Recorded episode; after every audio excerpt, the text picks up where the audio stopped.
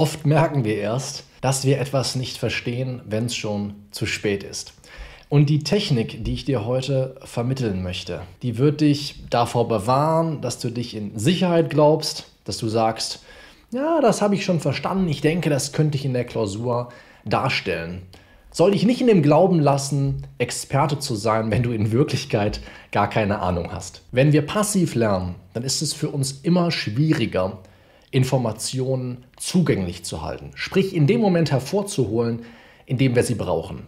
Wenn wir aber aktiv an der Erstellung unserer Zusammenfassungen, Karteikarten oder auch der Entwicklung unserer Argumentation beteiligt sind, dann fällt es uns immer leichter, Informationen aus dem Langzeitgedächtnis hervorzuholen. Die sogenannte Feynman-Technik, die ich dir heute vorstellen werde, ist ein dreistufiger oder basiert auf einem dreistufigen Prozess.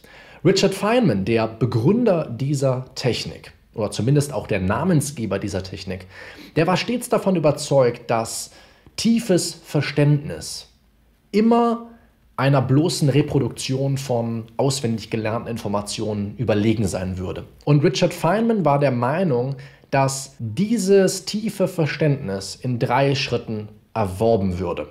Und zwar einmal durch eine Recherche, sprich zunächst einmal die Auswahl geeigneter Lernmaterialien, dann das Schreiben und Erklären dieser Informationen. Feynman war der Ansicht, dass wenn man etwas nicht lapidar, also in eigenen Worten und einfachen Worten vor allem erklären könne, dass das dann immer daran läge, dass man es einfach nicht gut genug verstanden habe. Ein typischer Fehler des Lernens, natürlich nicht nur im Rahmen des Jurastudiums, besteht nun darin, zu glauben, dass man etwas verstanden habe, nur weil man es gelesen hat. Aber Einfaches bloßes Lesen kann Verständnis nie ersetzen.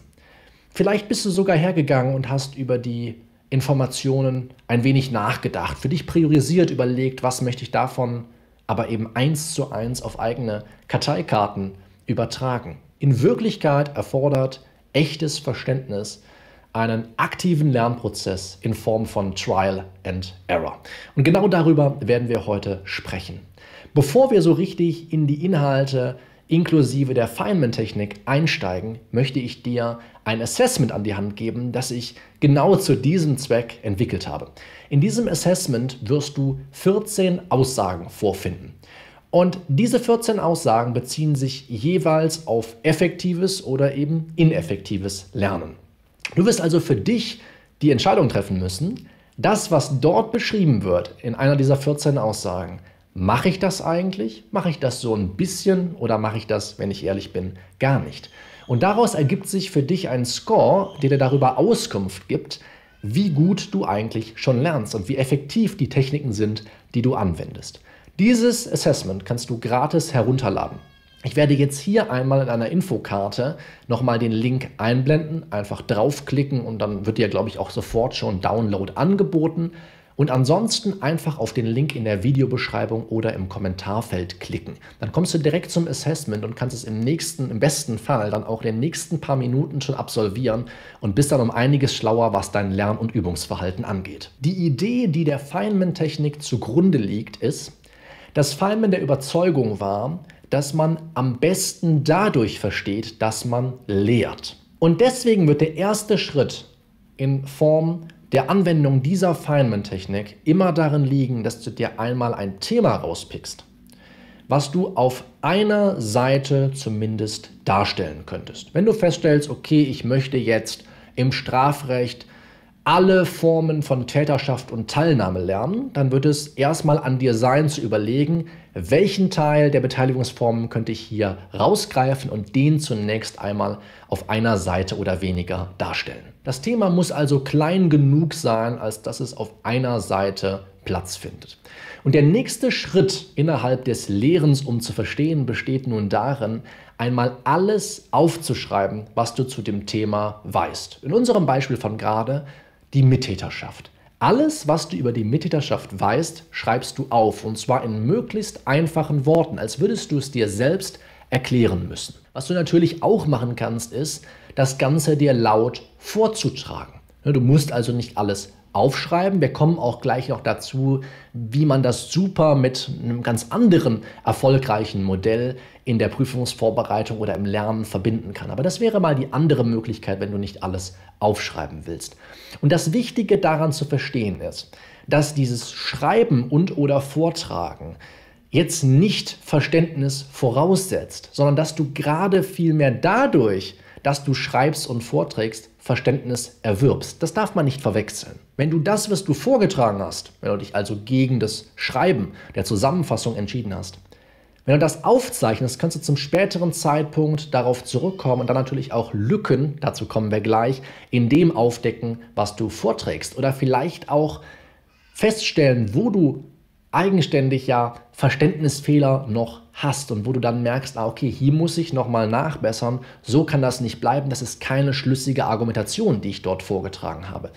Und wenn du es nicht aufzeichnest und wirklich einer anderen Person gegenübertrittst, ist das ideal geeignet für deine Lerngruppe. Wenn du also eine Lerngruppe hast, ja, mindestens zwei Personen, maximal vier ist immer so das, was ich vorschlage. Ich werde jetzt oben auch nochmal in einer Infokarte mein Video zur Agenda für deine Lerngruppe einblenden. Dann bitte doch mal einen deiner Lernpartner oder Lernpartnerinnen, das zu wiederholen, was du gerade vorgetragen hast. Und wenn du dann feststellst, dass er oder sie dazu gar nicht in der Lage ist, dann weißt du, oh Mann, meine Ausführungen waren wahrscheinlich zu kompliziert für den Fall, dass er oder sie dir gut zugehört hat. Und dann wirst du im nächsten Schritt versuchen, simplere Sprache zu verwenden. Nachdem du diesen ersten Schritt Lehre, um zu verstehen, nun absolviert hast, wirst du im zweiten Schritt, wenn du es nicht schon getan hast, dir einmal überlegen, woraus du eigentlich lernen möchtest, womit du dich quasi kontrollieren möchtest, dein Schreiben oder deinen Vortrag. Das heißt, wenn du irgendwo merkst, dass du nicht weiterkommst, wenn du merkst, schon beim Reden oder beim Schreiben, das ergibt hier irgendwie nicht so richtig Sinn, so ganz schlüssig ist das noch nicht, dann kannst du zu dem Ausgangsmaterial, zum Quellmaterial zurückkehren und deine Fehler auch wirklich aufdecken. Dazu kannst du ein Lehrbuch benutzen, ein Skript, einen Podcast von mir oder von Herrn Lorenz, das ist ganz egal. Die Idee besteht darin, dass du nun die Lücken, die sich aufgetan haben durch dein Schreiben oder deinen Vortrag, schließen kannst, weil du dir ihrer bewusst bist. Lernen, so sagt man, ist ein iterativer Prozess. Das heißt für dich, es braucht meistens mehrere Versuche, um etwas zu verstehen. Und bei der Feynman-Technik ist das von vornherein so eingeplant. Sobald du nicht weiterkommst, sobald du Lücken feststellst in deiner Argumentation, in deiner Zusammenfassung, dann kehrst du zum Ausgangsmaterial zurück. Das ist auch gut so, denn je häufiger du das machst, desto mehr wird dein Verständnis gefestigt. Die Idee ist also dabei nicht einmal nur tieferes Verständnis zu erwerben, sondern natürlich auch seine Erklärungen, die man tätigt, schriftlich oder mündlich, immer wieder zu überarbeiten, zu optimieren und vor allem auch zu vereinfachen, was wir gleich in Schritt 3 sehen werden. Der Witz an der Sache ist, und das ist auch der Grund, warum man die Zeit, die man für die Feynman-Technik aufwenden muss, auch wirklich aufwenden sollte. Es ist wissenschaftlich erwiesen, dass du mehr dabei lernst, wenn du zunächst einen Fehler in deinen eigenen Gedanken aufdeckst, den du gemacht hast, und dann anschließend mit richtigem Quell- oder Ausgangsmaterial korrigierst. Als wenn du sofort dieses Ausgangsmaterial zu Rate ziehst und dann direkt das Richtige lernst. Du hast also mehr davon, beziehungsweise du lernst effektiver und kannst dir die Informationen auch besser einprägen, wenn du zuvor einen Fehler gemacht hast und den dann korrigiert. Im dritten und letzten Schritt, gerade schon angerissen, wirst du jetzt deine Erklärungen vereinfachen.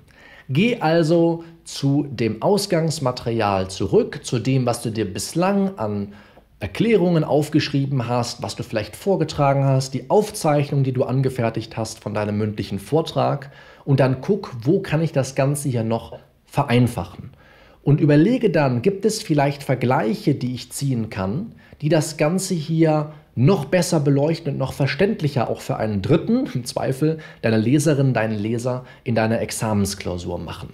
Wie kann ich das Ganze noch weiter vereinfachen? Brich es so weit herunter, dring so tief in das Thema ein, bis es offensichtlich erscheint. Wenn du ein kompliziertes Thema einmal verstanden hast, wirst du immer in der Lage sein, anhand der gerade angesprochenen Vergleiche es dir schnell wieder ins Gedächtnis zu rufen. Und natürlich ist es mit mehr Arbeit verbunden, sich selbst Vergleiche zu überlegen, die sich intuitiv anfühlen.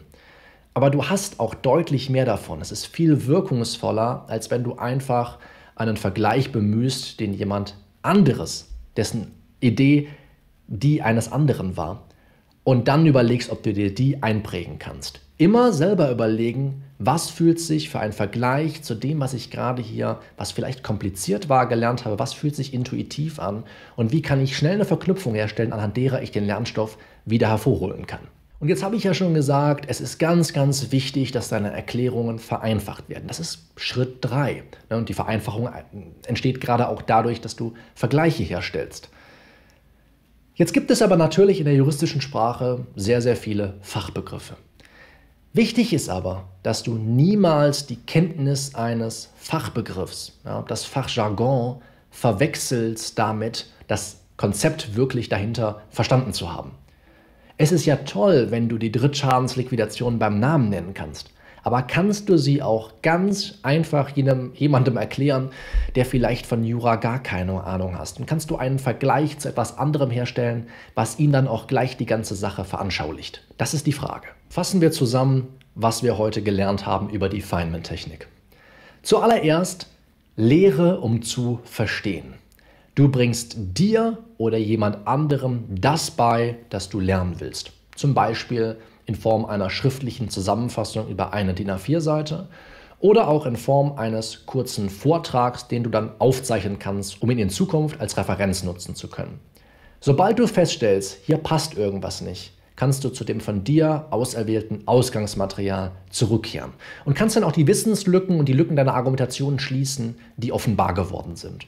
Und im letzten Schritt versuchst du deine Erklärung weiter zu vereinfachen, dadurch, dass du gerade auch Vergleiche herstellst, die das Ganze intuitiver machen und besser zu verstehen. Um dich jetzt auch wirklich dazu zu animieren, diese Feynman-Technik auszuprobieren, habe ich wie immer einen kleinen Handlungsschritt, eine MVA für dich vorbereitet.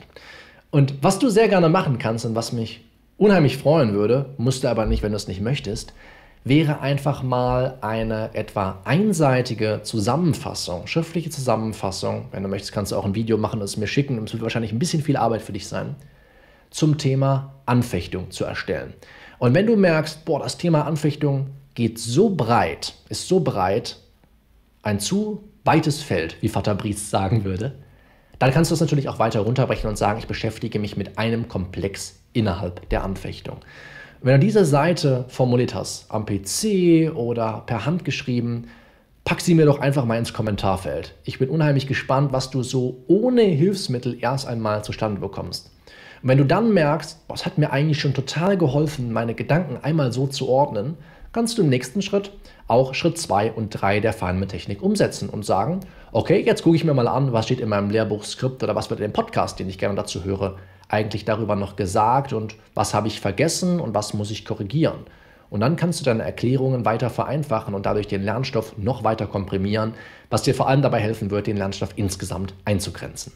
Jetzt habe ich ja zwischenzeitlich schon erwähnt, dass ich, um aus dir einen besseren Lernenden zu machen, ein Assessment entwickelt habe. Und dieses Assessment kannst du gratis herunterladen, findest du in der Videobeschreibung und im Kommentarfeld und wird dir jetzt hier im Abspann auch nochmal eingeblendet. Geht wirklich ganz, ganz fix, dauert nur wenige Minuten, gibt dir aber eine sehr gute Bestandsaufnahme darüber, wie effektiv du jetzt schon lernst. Viel Spaß damit. Ich freue mich auf das Video nächste Woche. Mach's gut. Bis dahin. Ciao.